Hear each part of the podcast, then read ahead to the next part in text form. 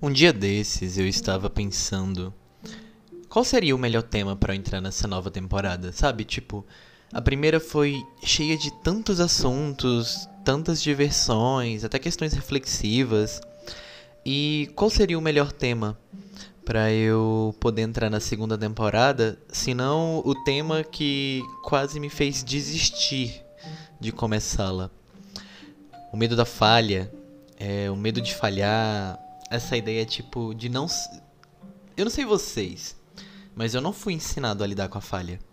Eu não fui ensinado a lidar com com os meus próprios medos e o não cumprimento dos meus objetivos reais. Eu posso falar para vocês e sendo extremamente sincero, a primeira temporada do Penso Logo nem de longe foi do jeito que eu planejava. Não foi, sabe? Não foi. Não foi do jeito que eu planejava ser, não foi do jeito que eu queria que ela fosse.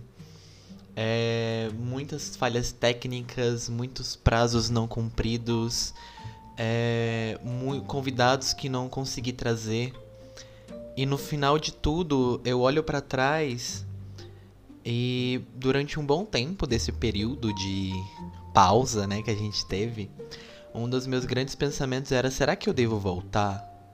Porque eu olhava para todo aquele projeto, os 10 episódios, os convidados, e eu conseguia enxergar mais as falhas deles do que o que eu acertei.